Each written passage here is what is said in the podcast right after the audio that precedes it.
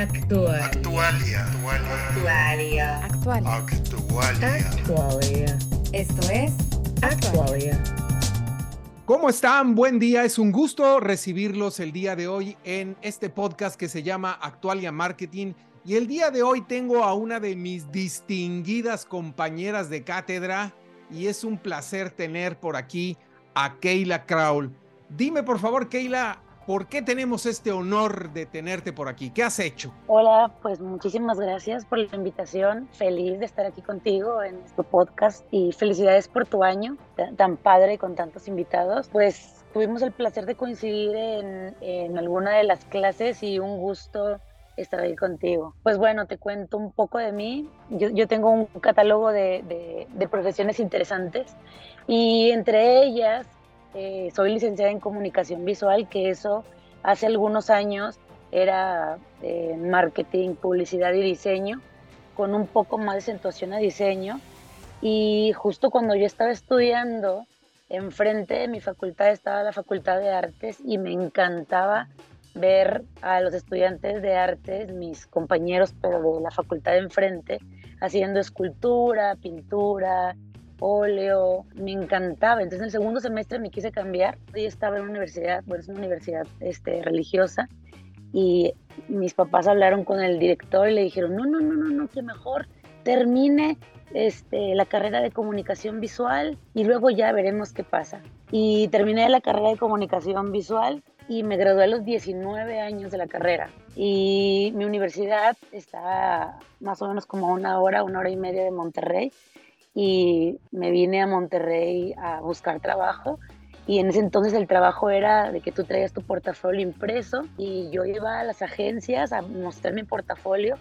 Me acuerdo que mi identidad era ideas que se antojan y mi tarjeta de presentación era una sandía y me acuerdo que mandé a hacer un suaje y con un mazo las iba marcando yo sola. Entonces destruí muchas tarjetas de presentación, pero me quedé como con 5, 10 finales que tenían como una mordidita de sandía y quien me contrató era en la segunda agencia donde llevé mi portafolio y fue un amigo muy querido que se llama Iván González, que estaba en el departamento creativo y yo vi que llegaron muchos currículums y portafolios y él me llamó al siguiente día porque le llamó mucho la atención mi portafolio y todos eran trabajos escolares y me quedé en esa agencia que actualmente se llama Tarín Contreras Publicidad y ahí estuve en agencia de publicidad más o menos como unos dos, tres años.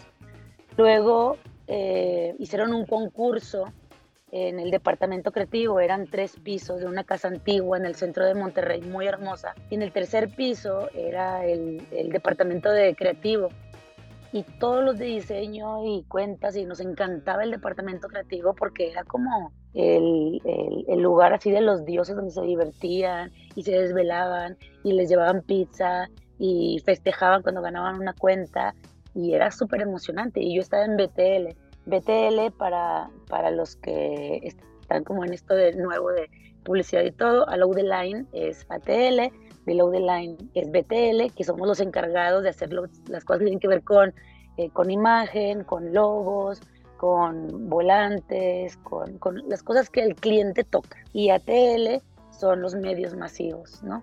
Entonces la parte divertida estaba en ATL.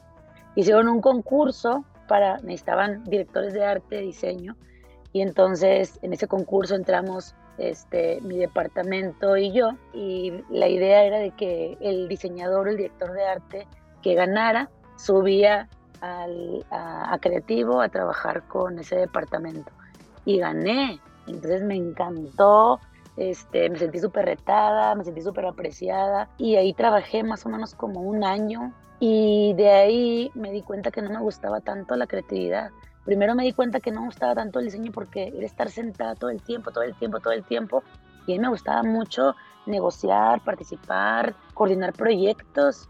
Entonces, algo que creo que está muy padre antes de que te gradúes y todo eso es que experimentes, eh, o a los que están saliendo ahorita de carreras, que experimenten este, con prácticas, con, para que determinen o vean qué les gusta o qué no está bien fácil te vas a dar cuenta que te gusta y que no te gusta, ¿no? Entonces me di cuenta que me gustaba el tema de, de leyes y me metí a estudiar leyes. En leyes está súper interesante. Digo, para eso tienes que renunciar a cosas, ¿no?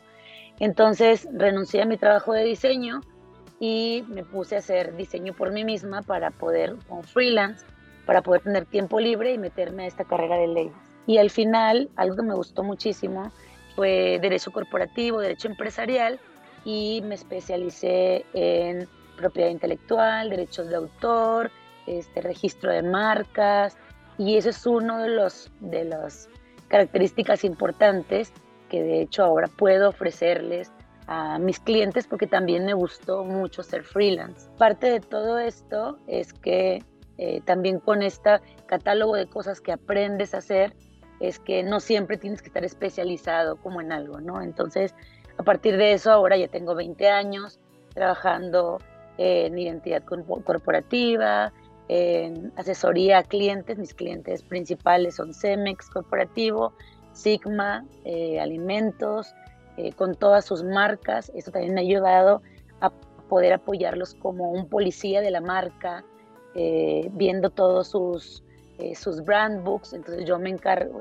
hasta antes de pandemia, yo me encargaba de revisar todos los brand books que tienen legalmente lo que necesita la marca, en color, en aplicaciones. Y esto se unifica, estos brand books, que ahora ya son digitales, antes eran físicos, para que puedan aplicar eso mismo en esos sucursales de Latinoamérica sin necesidad de que esté un ejecutivo de marca ahí con ellos, ¿no? Entonces, bueno, parte de este resumen de vida que estaba padre es también que entiendas que una carrera no te define, sino que te va abriendo puertas a muchas cosas que te pueden gustar o muchas cosas que puedes descartar y que puede estar muy padre para tu vida profesional. Muy interesante cómo se van conectando las cosas. Oye, yo quisiera partir de una base totalmente inicial en el aspecto de que nos compartas entender qué es el logotipo, el isotipo, el imagotipo y el isologo y todo esto, porque generalmente siempre pensamos, ah, pues es el logotipo, pero realmente ya cuando manejas pues la parte de, de derechos, de marca y de todo eso, es importante que la gente entienda estos conceptos. Sí, claro, justo como lo mencionas, en la vida real y en agencia eh, le decimos parejo, o sea, le decimos logotipo a todo. Entonces, utilizamos estas frases de, bueno, este nombre formal de isotipo, imagotipo, isologo, justo cuando vamos a presentarlo o venderlo a nuestro cliente y esto le da mucha seriedad y mucho nombre y apellido a lo que está recibiendo y a lo que está pidiendo. Eh, en la actualidad, el isólogo, el, el imagotipo, el logotipo, sirve muchísimo para uno, que puedas registrarlo eh, de manera separada, y el otro, eh, porque ahorita si te das cuenta, todas las aplicaciones en digital y todo, te piden que tengas ciertas aplicaciones del logotipo. Obviamente el logotipo gigante no lo vas a poder aplicar tal cual en un iconito de aplicación. O, por ejemplo, antes era súper importante que el logotipo tuviera una sola tinta por el tema de bordado. En sí, un logotipo tal cual, eh, by the book, es solo texto. Ese es un logotipo. El que está compuesto de tipografía, de typos, de ciertos gráficos eh, de letras, eso es un logotipo.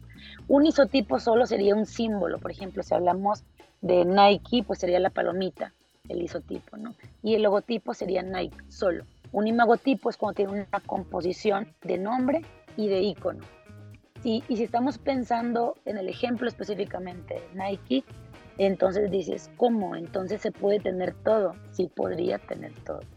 ¿Es recomendable que lo tenerlo todo? ¿no? Sí, sí podrías hacerlo, teniendo un uso específico de cada uno de los elementos. ¿En qué lo vas a utilizar? Y cómo no, que ese también es para lo que sirve un brand book, para poder decir cómo sí lo puedes utilizar y también pues te sirve para especificar de que, a ver, tú que tienes mucha proactividad, así no lo debes utilizar. Como a quién se le ocurrió usarlo, bueno, así te voy a decir cómo no lo debes usar. Y un isólogo es cuando el icono y el nombre están abrazaditos, juntitos y que no los puedes separar. Y la diferencia con el imagotipo es que sí podrías agarrar un elemento y separarlo, agarrar el nombre y separarlo, pero el isólogo están, nacieron juntitos y juntitos van a tener todas las aplicaciones. Hasta en algún momento, porque ahorita hubo un refresh de esa marca, pero Burger King era un isólogo. Entonces, la parte de arriba del pan y la parte de abajo se abrazaban y no estaba permitido que los pudiera separar. Y ahorita ya hay una aplicación, porque hicieron un refresh de, de su imagen, en donde sí podrían separarlos y sí hay aplicaciones por separar. El resumen de todo esto es que si hay tipos, en el tema de que cuando estés registrando, si te piden que especifiques qué tipo de logotipo es. Oye, y bueno, ¿a qué se refieren con esta palabra que ahora está muy en boga que se llama branding? ¿Qué es el branding? Mira, la verdad es que el branding ocupa muchísimas cosas y creo que si tú le preguntas a alguien de tal vez mi generación o una generación de unos 5 o 10 años pasados a la mía, lo enfocábamos literalmente a la identidad de una marca. Pero ahorita en un, en un branding ID o en una imagen corporativa, un branding ya es nuestra responsabilidad, es hasta pautar cómo va a hablar la marca. O sea, no solo es visual, sino también es qué música escucharía. Hemos tenido juntas donde a nuestros clientes les hemos dicho, y la identidad de tu marca es esta, y se le plantea visual, pero si fuera una persona, escucharía esta música y hablaría de esta manera. Entonces, hablaría de tú, hablaría de usted, hablaría con modismos, hablaría, si fuera en inglés, se especifica, hablaría con un because hablaría con un cause. O sea, ¿qué tipo de, de léxico tendría? Es como importante para ver si sería formal o informal. Entonces el branding incluye todo lo que pueda ser exterior a la marca. Si tú te imaginas como un iceberg, sería lo que está afuera, pero todo lo de abajo podría ser una administración de marca, podría ser gestión de marca, podría ser cómo te comunicas hasta con tus empleados y eso es otro tipo de, de aplicación de branding. Entonces, pues la página de internet, tarjetas de presentación, antes utilizaba mucho hoja membretada, ahora no, pero se les ofrece, por ejemplo, una firma de marca, una comunicación digital, cómo hablaría digitalmente, un mood board, puede ser un branding, qué, tipo de colores utilizaría además de los corporativos, qué tipo de tipografías utilizaría además de la corporativa. Entonces, yo ahorita que he visto como un transcurso o trayecto, transformación de branding, he visto que está mucho más alimentado como a un ser en lugar de algo físico, que es una cosa y ahora es un, ser. Y eso está muy emocionante y les emociona mucho a los clientes o a las marcas que una agencia o un, director de arte o un creativo traduzca una marca como un ser, porque en realidad justo se está buscando eso, que, que entienda el target, este, que tenga una voz. Es más, ha mutado tanto el branding que en tus tiempos o mis tiempos nunca habíamos visto que una marca tuviera una postura política, eso, o una postura sexual, cómo eso iba a ser, ¿no? Y ahora el cliente, eh, la audiencia, te pide que tengas clara tu postura política, tu postura sexual, y hay muchas marcas que han decidido mantenerse al margen, pero hasta eso, en tema de, de tu ser como marca, ya es una exigencia. Claro, claro, totalmente. Pero yo tengo dos cosas hacia futuro. La primera, esto que mencionas, pues es bien importante para todo lo que viene de inteligencia artificial, ¿no? Sí, sí, la verdad es que, mira, tú también qué bueno que tocas ese punto, me encantó verlo en las preguntas, porque justo es algo que hemos platicado con colegas, muchos están asustadísimos, ¿sabes? Porque ahorita pues ya hay aplicaciones para hacer naming, este, ya hay aplicaciones para hacer logotipos. Y en mi tesis de maestría tuve la fortuna, y le voy a pasar este podcast a, a, mi asesora de tesis, y es una profesora mexicana que está en, en Shiba, en Japón, y platicábamos acerca de eso justo haciendo la tesis, y ella mencionaba, es que no debería de asustarnos la inteligencia artificial, es una herramienta padrísima para todo tipo de clientes, así como entró en su momento, ya sabes de que cuando entró lo de las páginas de internet era carísimo hacerlo, inaccesible para muchos, muchos clientes y ahorita ya es autogestionable, entonces eh, la, digitalización, la inteligencia artificial, este, los formatos ya preestablecidos también crean una accesibilidad para todo tipo de, de clientes y lo mismo sucede con la inteligencia artificial. Ahorita hay una página que justo la compartía uno de mis estudiantes y es donde puedes hacer naming. De ese naming pones keywords, palabras claves y te hacen una propuesta según tu zona. Eh, en inglés, español, puedes hasta modificar eso. Y luego te hacen una propuesta de logotipo y luego te hacen una propuesta de página donde te lleva directo a que puedas ver si la página está disponible o no. Eso está padrísimo. Entonces, como profesionistas, también debemos tomar esto como algo importante, como una herramienta para perfeccionar ciertos tiempos de desarrollo de cosas, para entender que hay clientes para todo presupuesto y que sea accesible, pero también es súper importante porque se hace muy rápido la vida o trayecto de un logo. Vas entendiendo rápidamente si un logo necesita un refresh. Por ejemplo, nos tocó mucho verlo cuando Apple tenía los iconitos que eran planos, que no tenían degradado. Y pues todos pusieron su logotipo plano, ¿no? Ahí. Y luego cuando permitió los degradados, no, en nuestros tiempos, y no me quiero ver vieja porque no soy tan vieja, pero no, no podías proponer un logotipo con degradado. O sea, eso era, no sabes nada de diseño. Y ahorita, pues la mayoría de las aplicaciones son digitales, por supuesto que puedes proponer siete colores degradados, entonces el tema de la tecnología, de la inteligencia artificial, de la digitalización, creo que ha sido algo padrísimo, gráficamente hablando. Publicitariamente hablando es un reto porque todo se mueve a pasos agigantados. En gestión de una marca es un reto aún más gigante porque un tweet puede bajar una campaña que ya está puesta en impresa una, esto nos tocó, y también te pone más en perspectiva a que debemos revisar como marca y como policías de marca qué se está pautando, qué se está poniendo.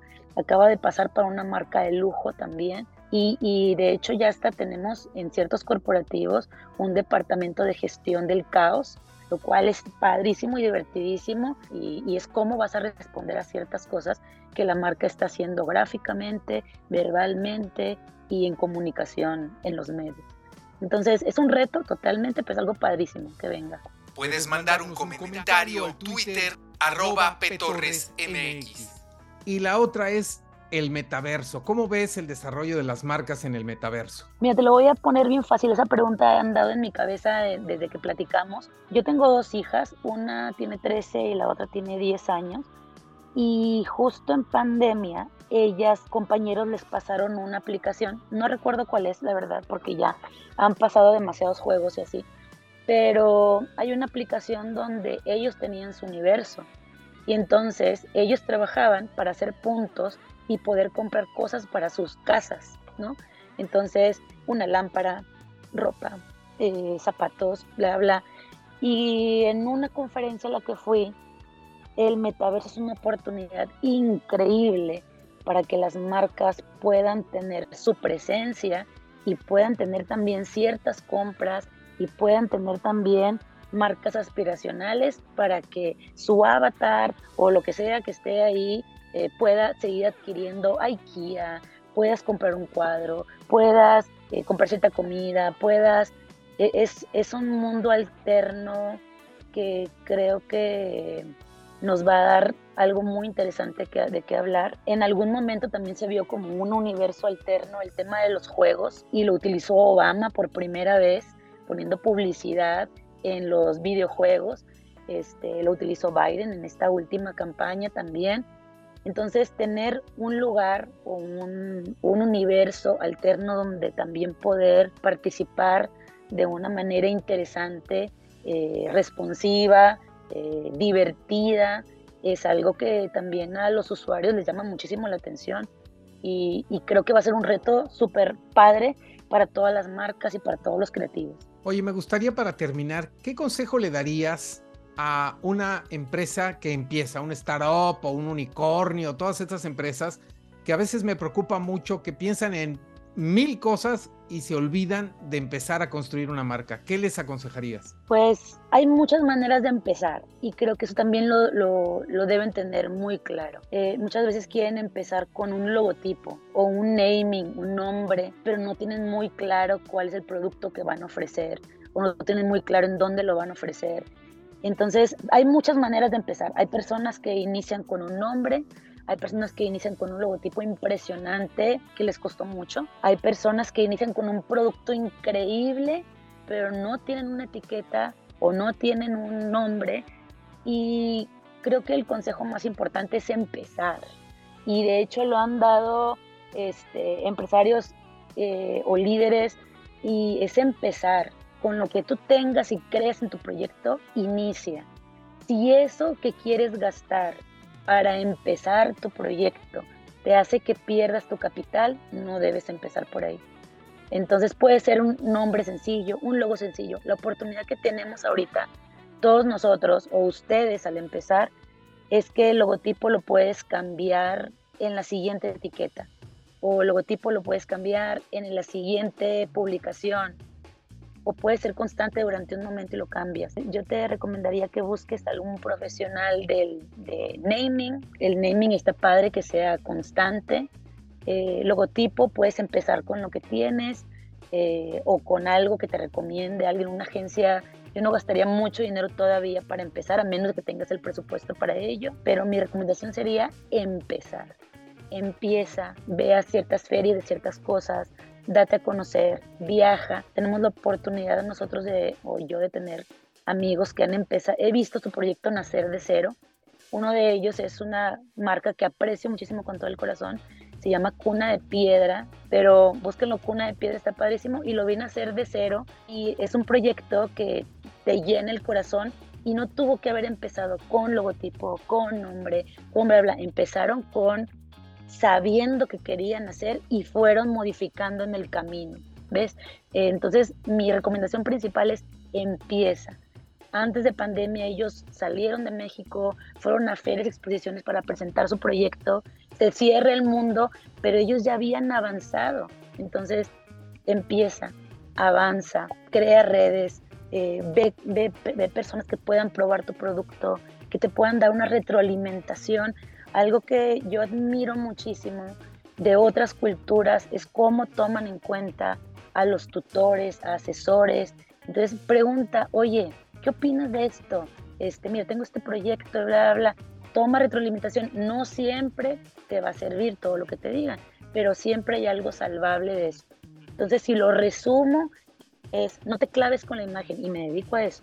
No te claves con la imagen, empieza y piensa que hay cosas que esta ventaja de la digitalización te puede ayudar a poder cambiar el logo, agregar otra tipografía, a cambiar de, colores, pero tu esencia de tu producto, tomando en cuenta que producto es un producto y servicio, que tu servicio, que esa pasión que tienes por lo que tú estás vendiendo, eso va a trascender y trascender, empieza y busca consejo de personas que se dediquen a algo así. Hoy te invito un café, mira, estoy, voy a emprender esto, bla, bla, bla. Obviamente ser discreto con ciertas cosas, no vayas a hacer una encuesta así de muchísimos, pero a personas que admires y que creas que te pueden dar un consejo importante, este, oye, ¿cuándo podría empezar? Vamos, panaderos, otro, otro marca que admiramos mucho es Bread, panaderos, están en Valle, se expandieron muchísimo y, y lo están haciendo muy bien no by the book, no siguiendo así de que las reglas empresariales de,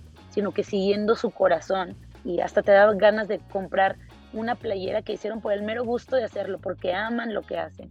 Entonces, ama lo que, lo, que tú hagas y cree en él. Está difícil, está difícil darse consejos a, a uno mismo, pero cree en esto y pues empieza, empieza y escucha ciertas personas que podrían ayudarte a sumar a tu proyecto. Keila, muchísimas gracias por estar en este podcast de Actualia. Me gustaría que nos compartieras tu cuenta de Instagram para que entren en contacto contigo. Claro, mi cuenta de Instagram es arroba Keila con I latina, Kraul, K-R-A-U-L, Keila Kraul, y ahí me pueden encontrar. Pues te agradezco muchísimo este tiempo que nos hayas compartido todo esto relativo a la imagen y el futuro de la misma. Muchísimas gracias. Un abrazo, muchas gracias por la invitación. Pues yo soy Pablo Torres, ha sido un placer compartir este episodio con ustedes. Me encuentran en redes como arroba ptorresmx y nos oímos en la que sigue.